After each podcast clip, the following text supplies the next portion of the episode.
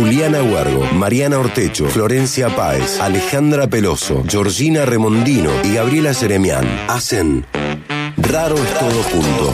Un programa de humor e investigación sin ninguna pretensión.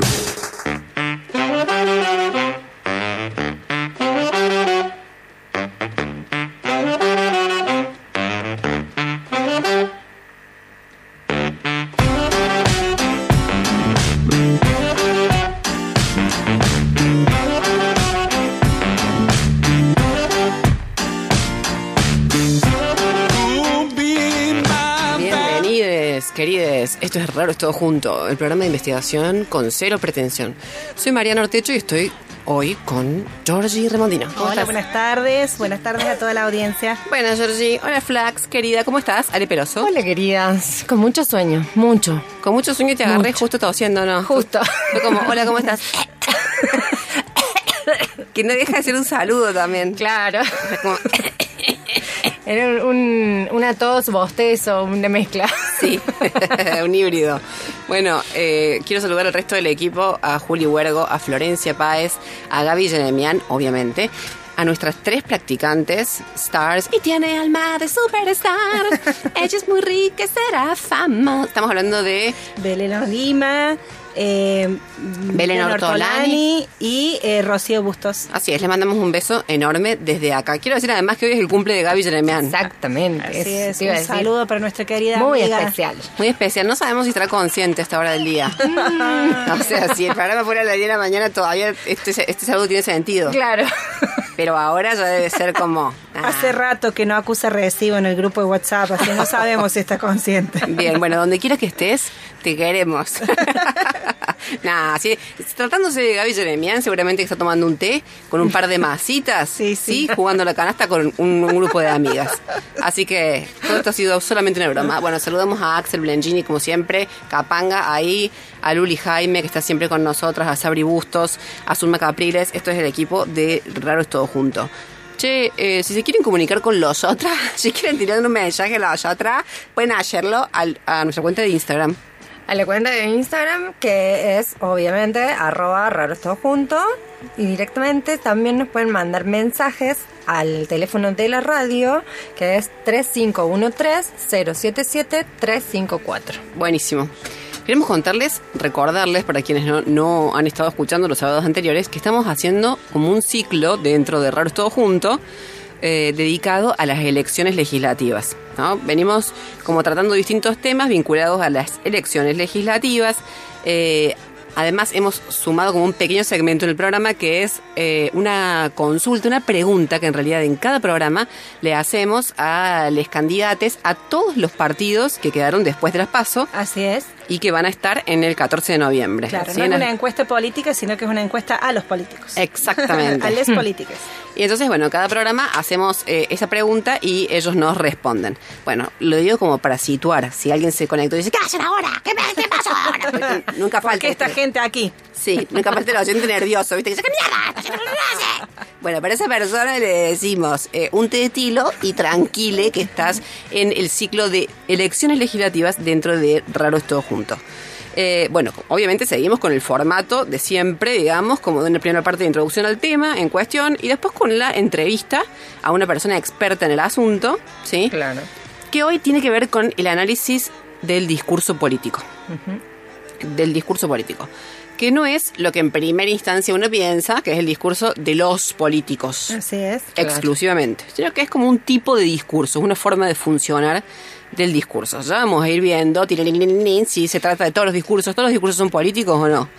¿Hay alguno que no lo sea eh, frente a esta perspectiva? Sí, bueno, ya vamos, a ir, vamos a ir entrando. Con esto nada más, ¿qué hice? Poner como un pie en el agua, así como quien mete el dedo gordo, ¿viste? Como para tantear la temperatura. Y decir, bueno, sí, está lindo, me voy a ir metiendo nomás. Bueno, hasta ahí vamos. Eh, a ver, tenemos una consigna. A su vez, la estructura del programa está cada vez más complejo, ¿no? O sea, es como una arquitectura. Mucho, mucho, muy poco tiempo. Claro, sí. es como que hay que decir todo el esquema Claro. y decís 20 minutos para contarles el esquema. Claro, en el minuto 59 terminamos de explicar el programa y en el 59 al 60 se desarrolla el contenido. Claro, gracias, nos vemos sábado. Bueno, esto es así, es que es un montón. Es como un segmento dentro de un segmento dentro de un programa. O sea, es rollo Matrix. Claro, claro, Claro. Cerrar todo junto está rompiendo la realidad, cuidado. Sí, los esquemas Claro. de guion. Espacios temporales, o sea, caemos en un vórtice en cualquier momento acá. Agárrense. Bueno, pero quiero decir, tenemos además la consigna del día para nuestros oyentes. Así es, les queremos preguntar qué frase increíble dichas por eh, algún político, política, política, recuerdan. ¿Recuerdan? Así es. Y si no la recuerdan, Y que no sé Que le que la- inventen. claro. Porque total, seguro que le dijo alguien. Alguien lo dijo. Sí. Si es absurda, alguien lo dijo. A mí me Este, encantaba la de Rajoy, viste que decía en un discurso, estaba leyendo y leyó tanto, o sea, el tipo era tan, digamos, tan preciso a leer, viste se ve que le dijeron, lee bien, lee bien, vos lee bien, Mariano, lee bien. Y entonces leyó todo y fin de la cita. Ay, no. Es bárbara. Uy, tierno. Se miraron todo, ¿viste? Como diciendo, ¿pero qué le pasa a este hombre? Siguió y de vuelta, fin de la cita. ¡Ay, hijo! ¿Cómo caería? Las ganas que un meteorito, ¿viste? Ahí. Lo El hunda. asesor no se dio cuenta nunca No. que necesitaba como volverlo al jardín, onda, listo, esto te lo borro. Te lo borro. te lo borro Ah, bueno, el texto. pero él cumplió la lección. Le dijeron, Claro. Usted leía bien. Es muy obediente, debemos decir. Bueno, queremos preguntarles entonces eso. Si ustedes recuerdan alguna frase así, como que vos digas, no, no, es que es inc- increíble lo que dijo Claro, esta persona. claro, claro. O sea, Uy, ay, para ser dulce. te digo que tenés de todo.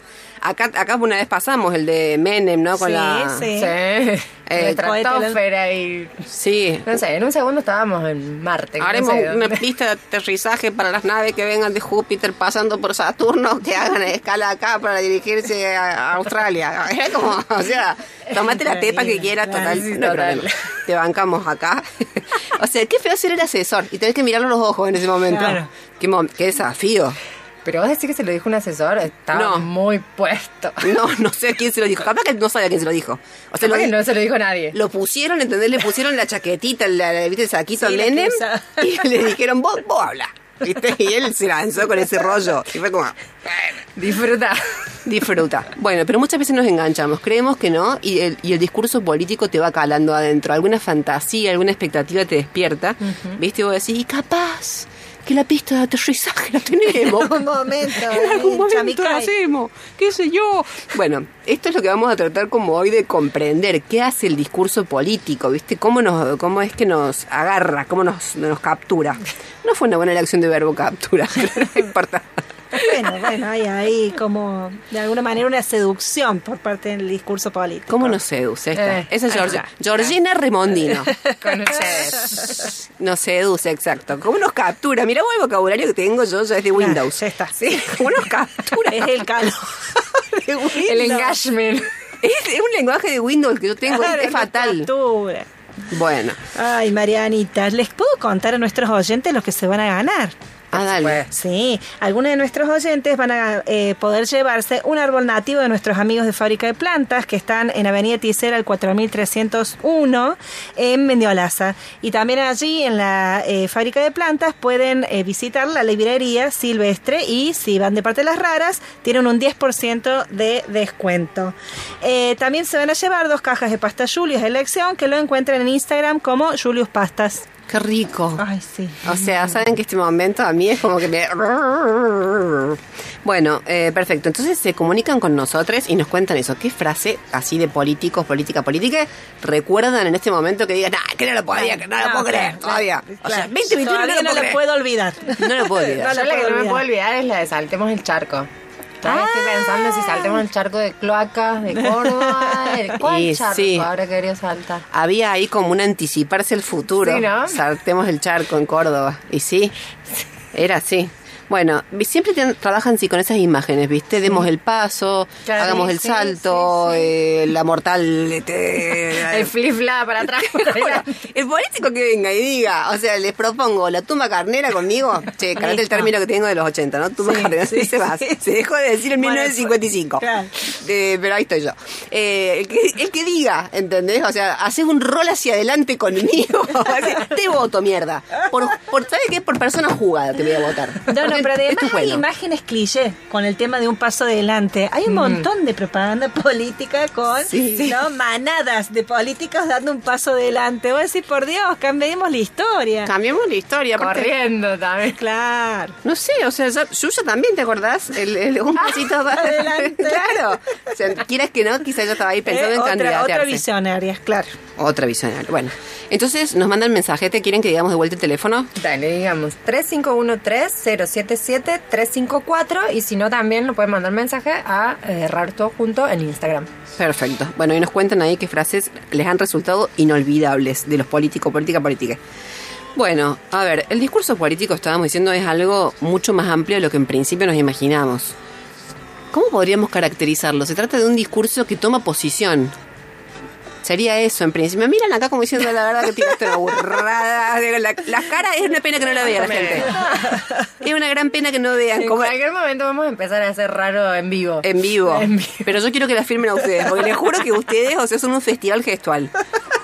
Se quedan, se quedan calladas, pero hacen una levanta. Una cosa, te hacen como una ola las chicas acá con la ceja, ¿viste? Arrancan con la izquierda, pasan a la derecha. No te dicen nada, pero te dicen todo. Es tremendo. Hay sutilezas acá. Pero está bien o no, un, un discurso Sí, sí, sí. Claro, sí. parte del posicionamiento, ¿sí? que toma posición por algo. Por eso es que se dice también que es difícil encontrar un discurso que no sea político, que no tome posición. ¿No? Claro. O sea, si yo te digo, buen día, ya te estoy diciendo que es de día. Claro. Y, vos, no, y que para vos es bueno. Y que para. claro, aunque debería serlo, por lo Claro, menos. claro. O sea, ya en todo, en todo, en todo hay una toma de posición. Ese, este programa a mí no me gusta. Yo No, quiero. Disculpenme, me siento muy incómoda. Así no. Así no. Político no. Yo cuando firmé con los SRT dije yo de política, no. Pero Mirta habla bastante de política. Sí, a mí lo que no me gusta es que es una lista. no, me- no, no soy una mujer Es grande. una política sesgada la de Mirta. Disculpame, querida, no es, no es sesgado, no es sesgado. A esta, yo creo que a esta altura de mi vida tengo el derecho a elegir. Bueno, listo. Mirta, a la cucha. Eh, a la cucha. Che, yo estoy haciendo chistes con Mirta, no sé qué fue de ella. Tuvo No, pro- está perfecto. Ah, bueno, listo. Seguimos en la misma. Seguimos entonces. Vale la música, Axel. Ibas a decir algo, George, si te interrumpí. Vos sabés ¿Qué que ma- la, la María Silvia, una de nuestras oyentes, mirá Sí. lo que nos dice. La frase, la frase actual de Rodriguito de Loredo diciendo que Córdoba es un volcán dormido. Epa. Eso es lo que ella destaca. Dice que debe activarse. O sea, la van a hacer explotar y van a barrer la lava como en Pompeya o en las Canarias. Después no digan que no avisó. Genial. Que no avisó. Te- Genial, la María Silvia. Sí, te aplaudo de pie Sí, de con pie, lágrimas en los ojos. Mirá vos, qué gran semióloga, María Silvia. Genial. Mira todo lo que dice, sí. Aparte, qué lindo que él está acá y no está en La Palma, ponele, haciendo esa campaña Claro, con esa frase. claro, digo, las Canarias. Ahí sí que sería explosiva, digamos, esa campaña. Bueno, eh, a ver, te quiero decir una cosa. Me llama mucho la atención, porque en el caso del discurso político, en boca de políticos, pasa algo particular. Y es que ya todos sabemos que esos discursos no son de su autoría, a su vez. Es una particularidad. Claro. ¿Viste? Eh, no entiendo, te juro eso. Digamos, a Miri Vanilli le quitan el Grammy por no cantar sus canciones y a los políticos los dejamos que salgan. No me a cierra. decirle el relato de otro. Claro, o sea, a ver, a ver cómo me, me ensayé esto. A mí te digo que no. Cuando Miri Vanilli, aparte, que, perdón, no me quiero de tema, pero cuando Miri Vanilli debió seguir desarrollando su carrera, Claro, déjenlo Estaban- libre. Eran ricos, eran ricos. estaban, pero. Qué, Déjenlo ser. Qué ganas de vivir Claro. la vida. Eh, o sea, para que no- apoyarme en esas hombreras. Oh, esa hombre. Para quien no, no recuerda, Miri Vanilli era un dúo de dos eh, No, muchachos. Los oyentes seguro que recuerdan Mini Vanilli, son de nuestra generación. imagino. pero viste que por ahí no, no va que el que es joven y que te dan ganas de darle una hostia, viste que, que te dice, no tengo ni idea que es Miri Vanilli. Bueno, aprender un poco la cosa. Por las dudas, eran esos que eran modelos y que eh, no cantaban ellos, cantaban Claro, otros. claro. Triste, era re triste la historia ahora que estoy pensando. Estoy re bajoneando porque eran modelos. Cantaban muy mal. Cantaban, bailaban peor también, te digo. O sea, Eran muy lindos. Oh, la tierra. era una cosa que era de loco. Yo aprendí inglés con ellos. tampoco aprendí inglés, nunca aprendí inglés, pero te quiero decir, aprendí a decir que aprendí inglés porque eso va al final, Claro. digamos, ¿entendés? Con ellos. Hoy las canciones me las veía todo. Mi mamá decía, qué notable cómo te interesa el idioma. Yo me veía 20 veces la vida. mira, mira, mira, mira. Bueno, era raro porque andaban en bici con tapado, quería decir eso nada más. Si ahí no te dabas cuenta que había algo que olía mal, bueno, ahorita no te das cuenta nada. O sea, hay algo muy trucho. Bueno, ahí está, mira, qué lindo, qué precioso. Uy, mira eso. Haceme un séptimo regimiento. Esto, claro, lo ponían en el matine Claro, ¿cómo no te iba a gustar? y era la hora, claro, de bailar lento. Claro, Claro. ¿cómo no te iba a gustar? Imagínate. Y Clavaba salía, los codos. claro. Sí, y salía el chabón cantando con una vincha. Me acuerdo como si lo estuviera viendo ahora. Era. Y unos ojos verdes que creo que también resultaron truchos. Ah, los ojos. Pero a mí me gustaban los ojos negros, pero bueno. Pero había uno que tenía ojos así, eran- unos carozones. Claro, eran iguales, pero no eran, no sé si no eran mellizos. No sabías para dónde mira cuando lo veía los dos. Hay mucha gente que le generó problema de la vista, tanto rebote. Era como. Y hay gente que quedó así. Sí, sí. Debieron poner uno de dos. Bueno, Axel, gracias por este momento. Bueno, a ver, características del discurso político. Eh, se suele decir que es un discurso que se maneja como con tres destinatarios. O sea que en su propia estructura está considerando como tres posiciones diferentes, ¿no?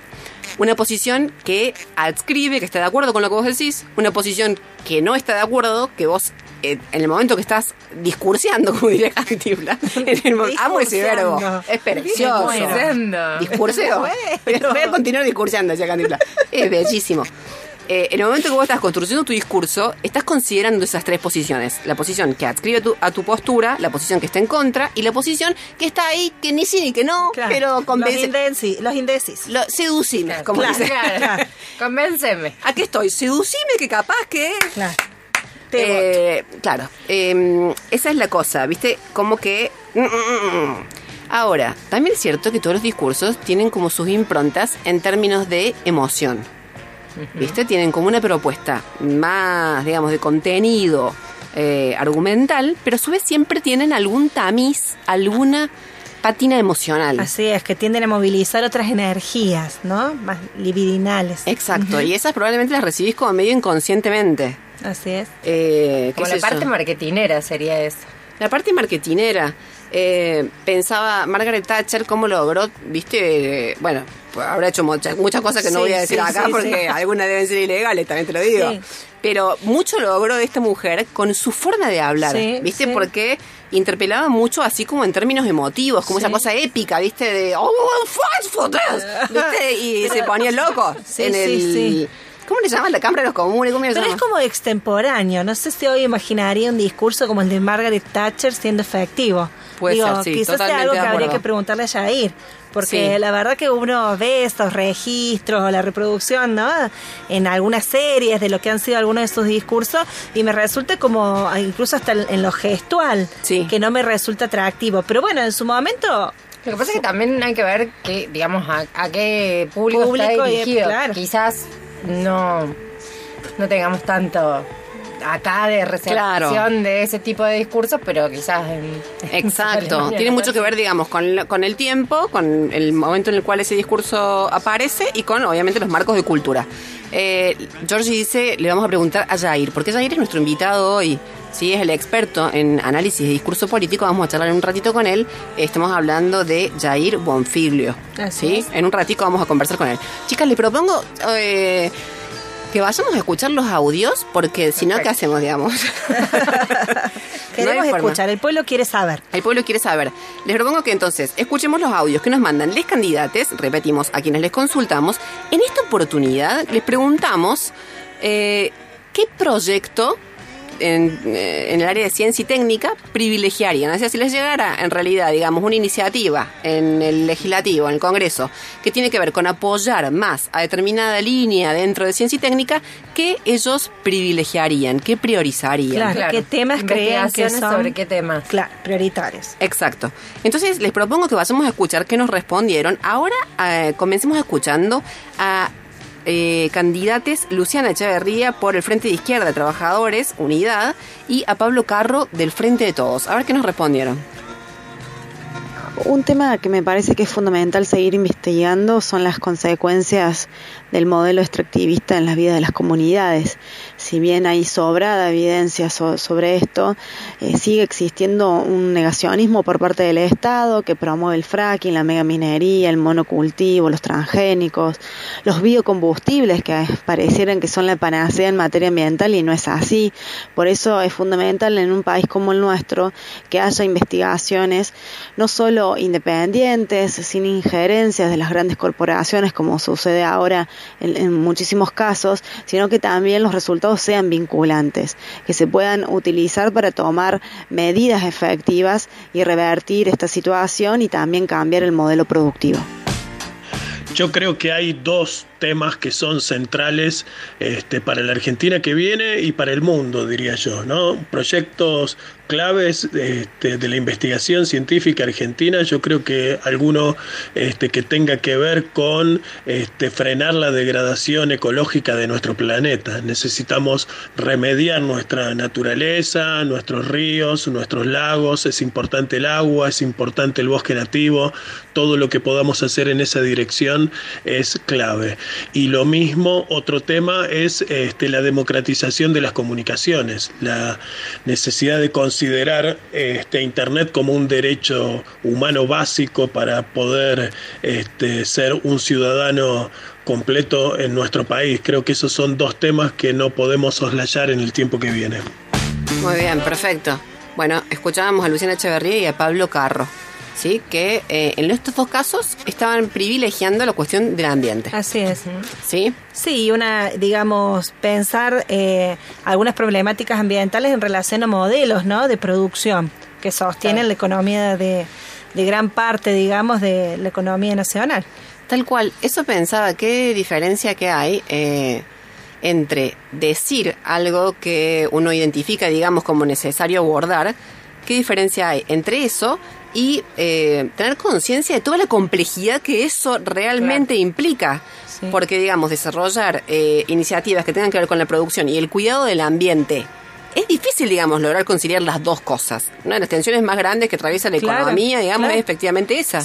cambiar esa matriz productiva, digamos, que larga data de largos años, digamos, y que de alguna manera empiezan a debatir. Pero claro, es una dificultad en términos de discurso es una cuestión y en términos de poder generar políticas públicas tendiendo, tendiendo, tendientes a eso, perdón, es otra cuestión. Totalmente. Es interesante porque esa también es otra característica de los discursos, sobre todo lingüísticos, ¿no? Tienen esa capacidad, digamos, de referir a algo que no están, que no están efectuando. Me hace acordar, viste, los científicos que te dicen, la ciencia tiene que ser muy entretenida. Podemos hacerlo. Ay, Bueno, eh, es otra particularidad del discurso, efectivamente, digamos. Bueno, Jair nos va a ayudar después capaz a analizar eh, un poquito estos audios con algunos elementos más sensatos. Les propongo que sigamos escuchando y que pasemos ahora a Rubén Peteta de Libertad Avanza y a Jorge Escala de Republicanos a ver qué nos respondieron respecto a la misma pregunta, obvio. Si tuviese que priorizar un proyecto de investigación científica en el Congreso, sin duda lo haría sobre las energías renovables y sobre los biocombustibles, por dos razones. La primera, para evitar que se agoten los recursos energéticos de nuestro país y segundo, para evitar la contaminación ambiental. Soy Jorge Escala, candidato a diputado nacional, lista republicanos, 23.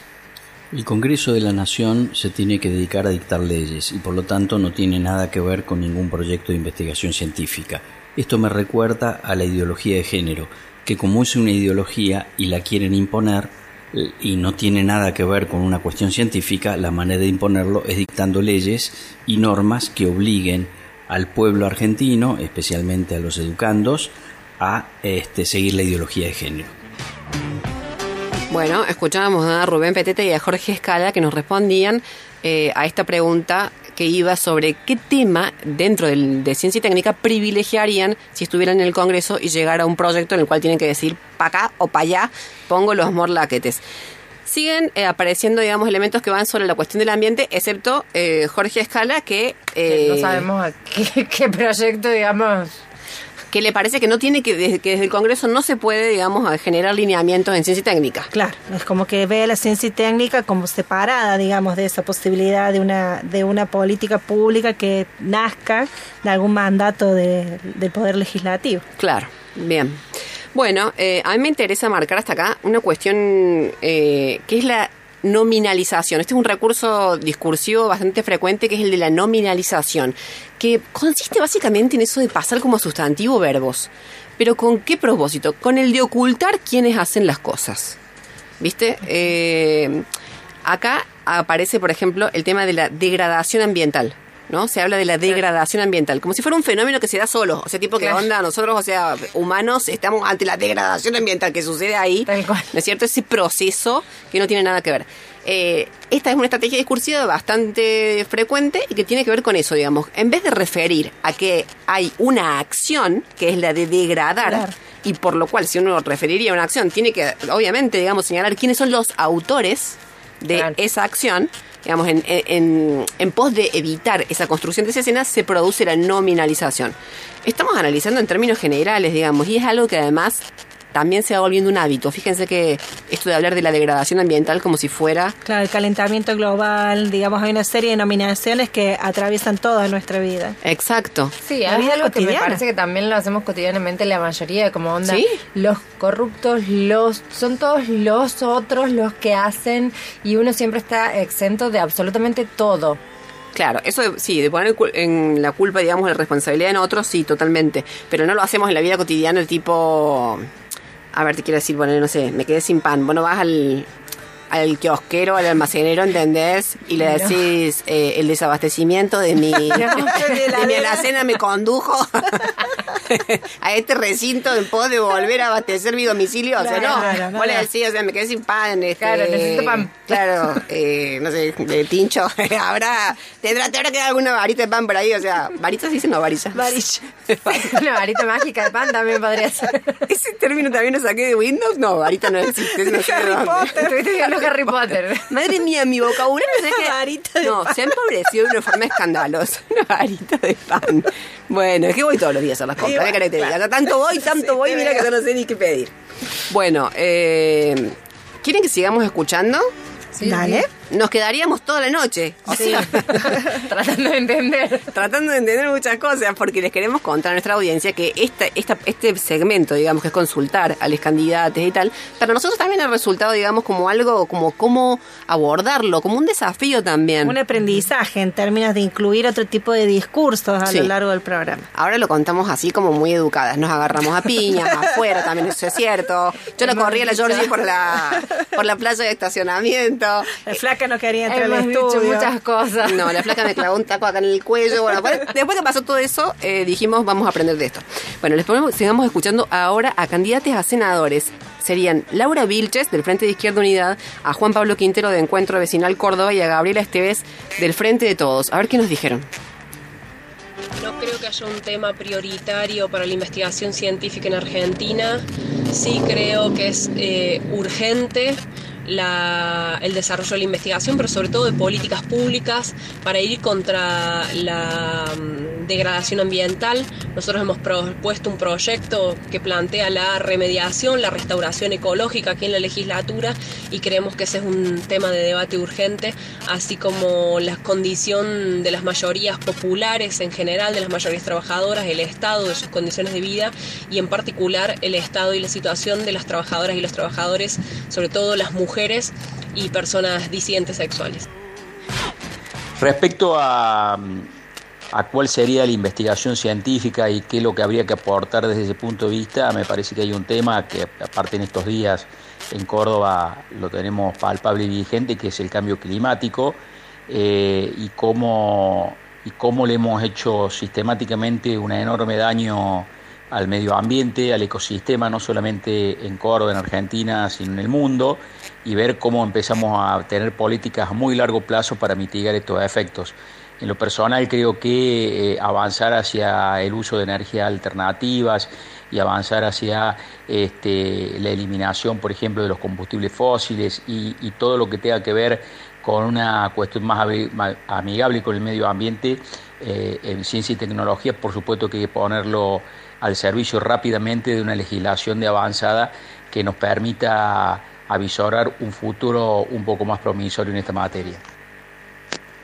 Si tuviera que elegir un tema prioritario para la investigación científica, elegiría eh, el desarrollo productivo sustentable.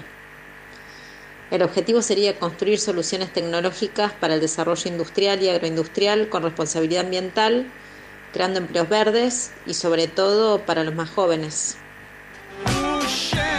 Bueno, muy bien. Eran Laura Vilches, Juan Pablo Quintero y Gabriela Esteves, que nos contaban qué privilegiarían en términos de ciencia y técnica desde el Congreso. Así es. Bueno, acá también podemos ver, digamos, siguiendo con esta eh, idea de analizar el discurso, que es una construcción de una escena, ¿no? Se identifica como algo con lo cual, eh, contra lo cual hay que combatir, que es esto que a su vez decíamos está nominalizado, que es la degradación ambiental. Es como que hay que luchar contra eso. Eh, es interesante, o no sé, me parece curioso cómo a su vez hay una confianza de que esa lucha se puede dar de la mano de la ciencia. Claro. ¿No? Cuando, digamos, mm, no sé, tampoco digamos la ciencia es alquí, o sea, la ciencia tampoco no es magia, la ciencia tiene No es su... la varita. Claro, digamos, de vuelta creo que sería interesante, eso la verdad es que sería, habría sido bien interesante poder conversar con los candidatos también, eh, de la tensión que hay, porque efectivamente, digamos, lo difícil es conciliar esta idea eh, que ha centrado, ha organizado prácticamente toda, digamos, la... mm, eh, la cultura en Occidente, que es la idea de producción, ¿no es cierto?, de crecimiento.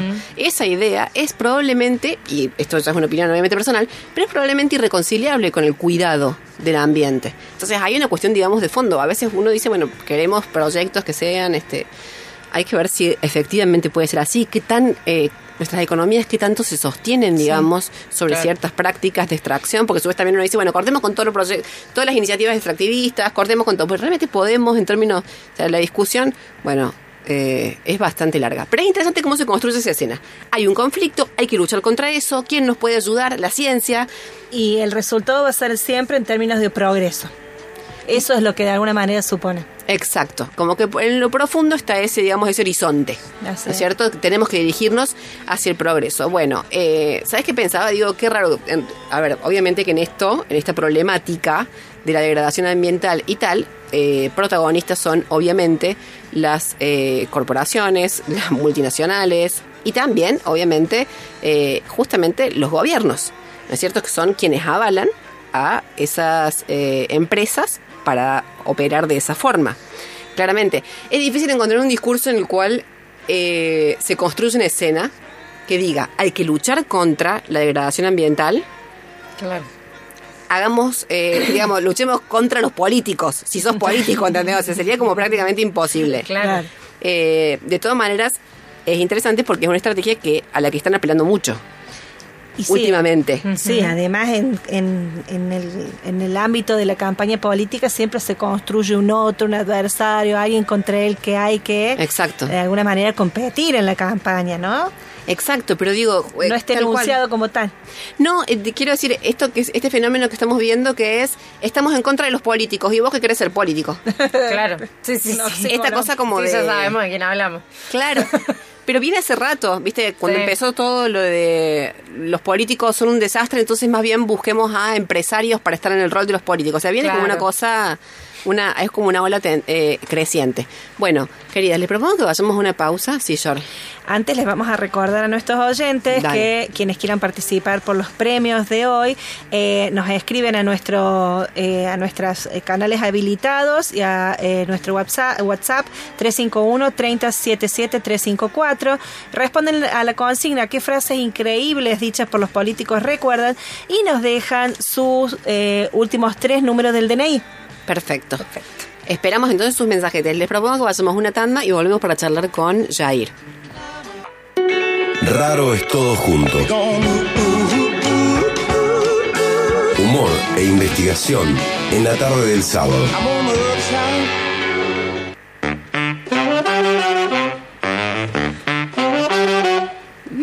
Bueno, seguimos con Raros Todos Juntos. Me estoy riendo porque no sé por qué se, sentí la música de que volvió el bloque y me puse el barbijo. O sea, no sé cualquiera.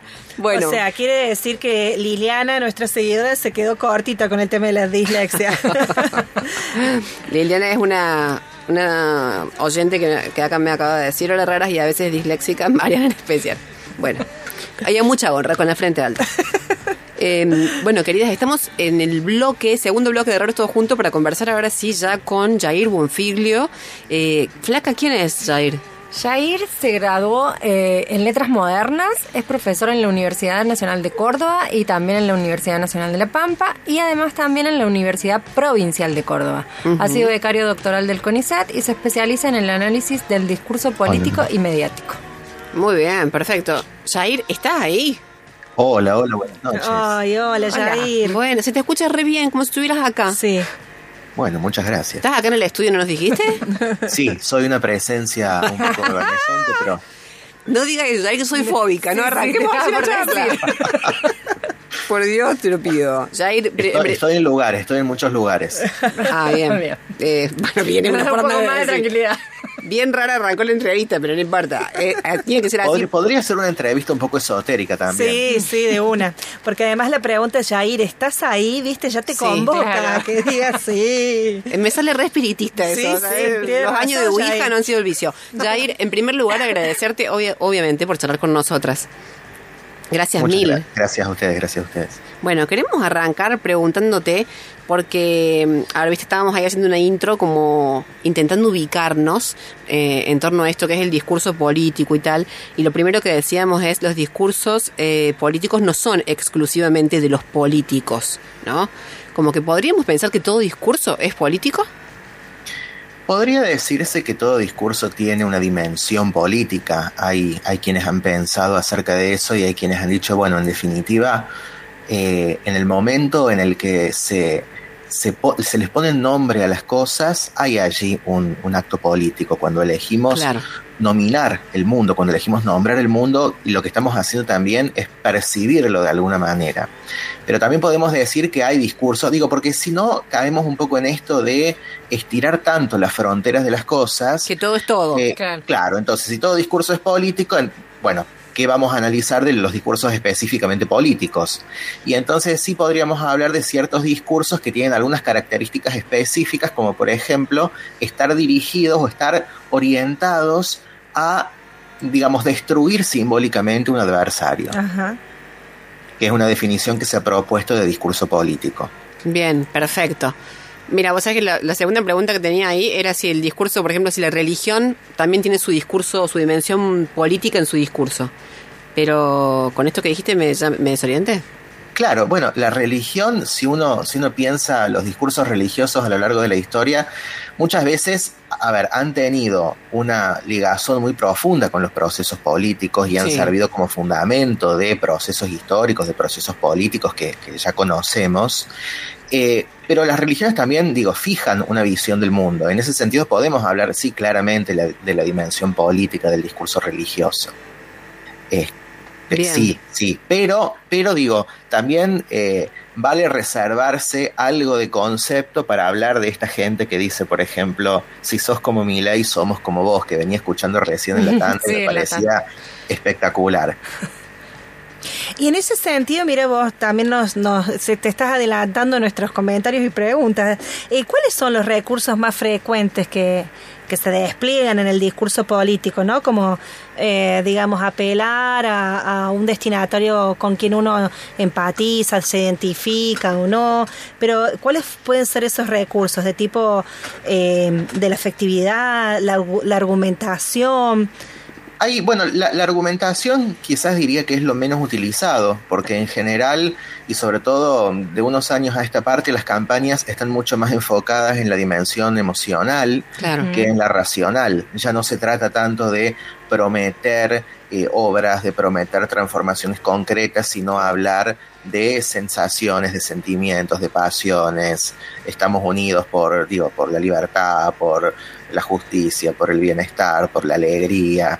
Eh, es una cosa bastante notable.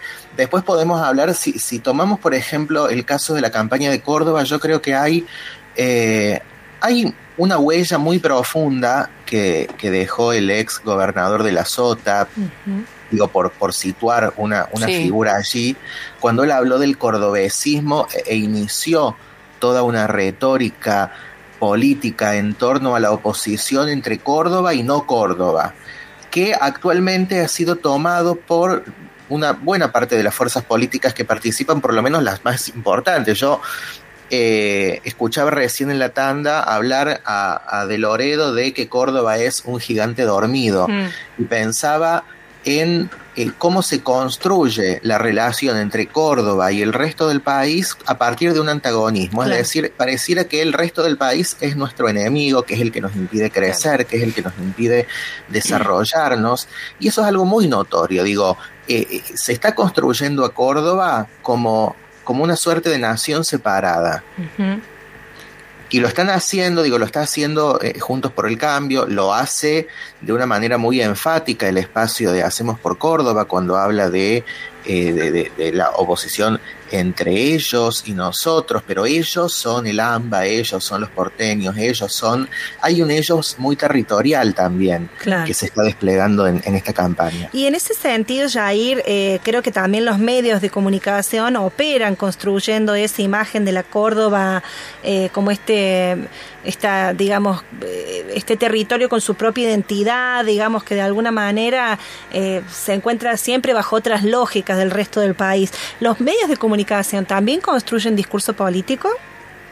Los medios de comunicación eh, son actores políticos cada vez más relevantes, pero además en los discursos mediáticos cada vez eh, los, eh, digamos, las características del discurso político se hacen más presentes. Cuando uno ve ciertos canales de televisión, por no decir todos, digo, los canales de noticias para un lado o para el otro asumen esta cuestión del periodismo militante, como se le llamó en una época, asumen un discurso que marca una frontera entre ellos y nosotros, asumen eh, y, eh, propagan un discurso en el cual hay claramente la construcción de un enemigo. Digo, basta ver ciertas editoriales para, para advertir esta mm. cuestión. Eh, que, parecen más arengas políticas que eh, comentarios u opiniones periodísticas. Claro, En ese sentido también, digamos, de alguna manera colaboran a construir ciertos antagonismos y ciertos adversarios en el campo de la política. Sí, sí, sin dudas, sin dudas. Eh, bueno, aquí en Córdoba tenemos medios que directamente construyen ciertas identidades políticas como si fuesen más que agrupaciones políticas, espacios delincuenciales. Tal cual. y la omisión, por ejemplo, a ese componente, ¿no? A esa construcción de un adversario al cual hay que eliminar, o a la oposición de ese adversario, por lo menos. O sea, la omisión. Un discurso que no se apoyara en eso, ¿es un discurso que fracasaría?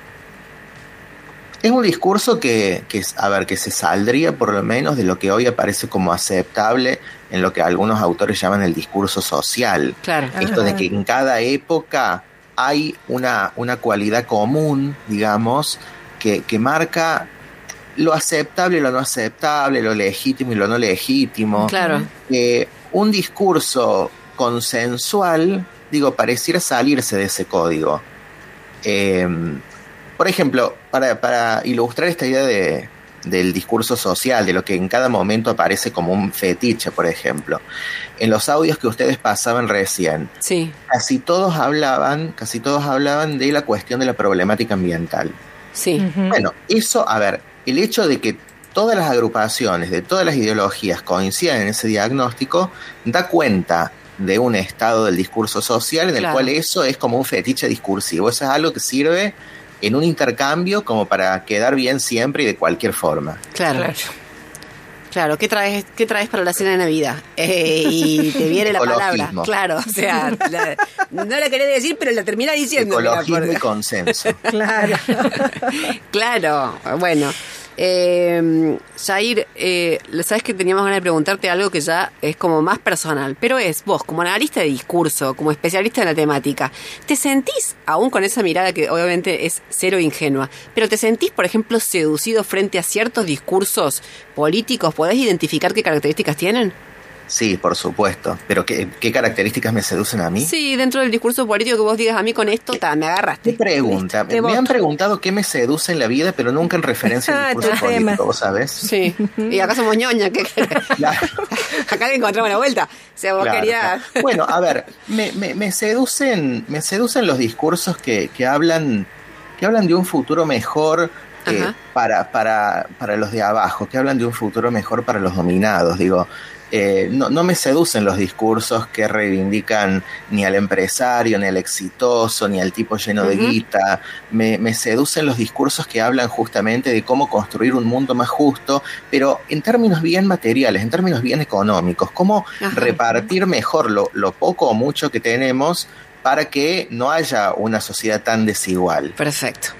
Jair, la verdad es que estuvo buenísimo charlar con vos. Súper corto, como siempre, nos queda esto, pero re interesante. Sí, súper claro Muy. además. Sí, súper claro. Sí. Te laudo eso. te agradecemos un montón, Jair, y por supuesto te estaremos eh, invitando de nuevo a, a Raros Todos Juntos para poder seguir hablando de estos temas. Así es. Bueno, ha sido un gusto. Gracias, bueno, te un abrazo enorme.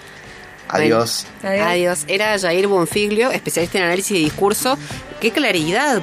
Por Sí, favor. la seguridad, Amo, ¿no? amo a las personas que pueden ser Sí. tan claras para expresarse. Qué maravilla. Bueno, y aparte me encanta porque él tiene como esa cosa autorreflexiva, sabe que lo seducen los discursos. Creo que el- lo interesante del análisis de discursos es eso, que nos permite como identificar un poco más los juegos que están por y debajo, ¿no? desnaturalizarnos a nosotros mismos en Eso. relación a eso.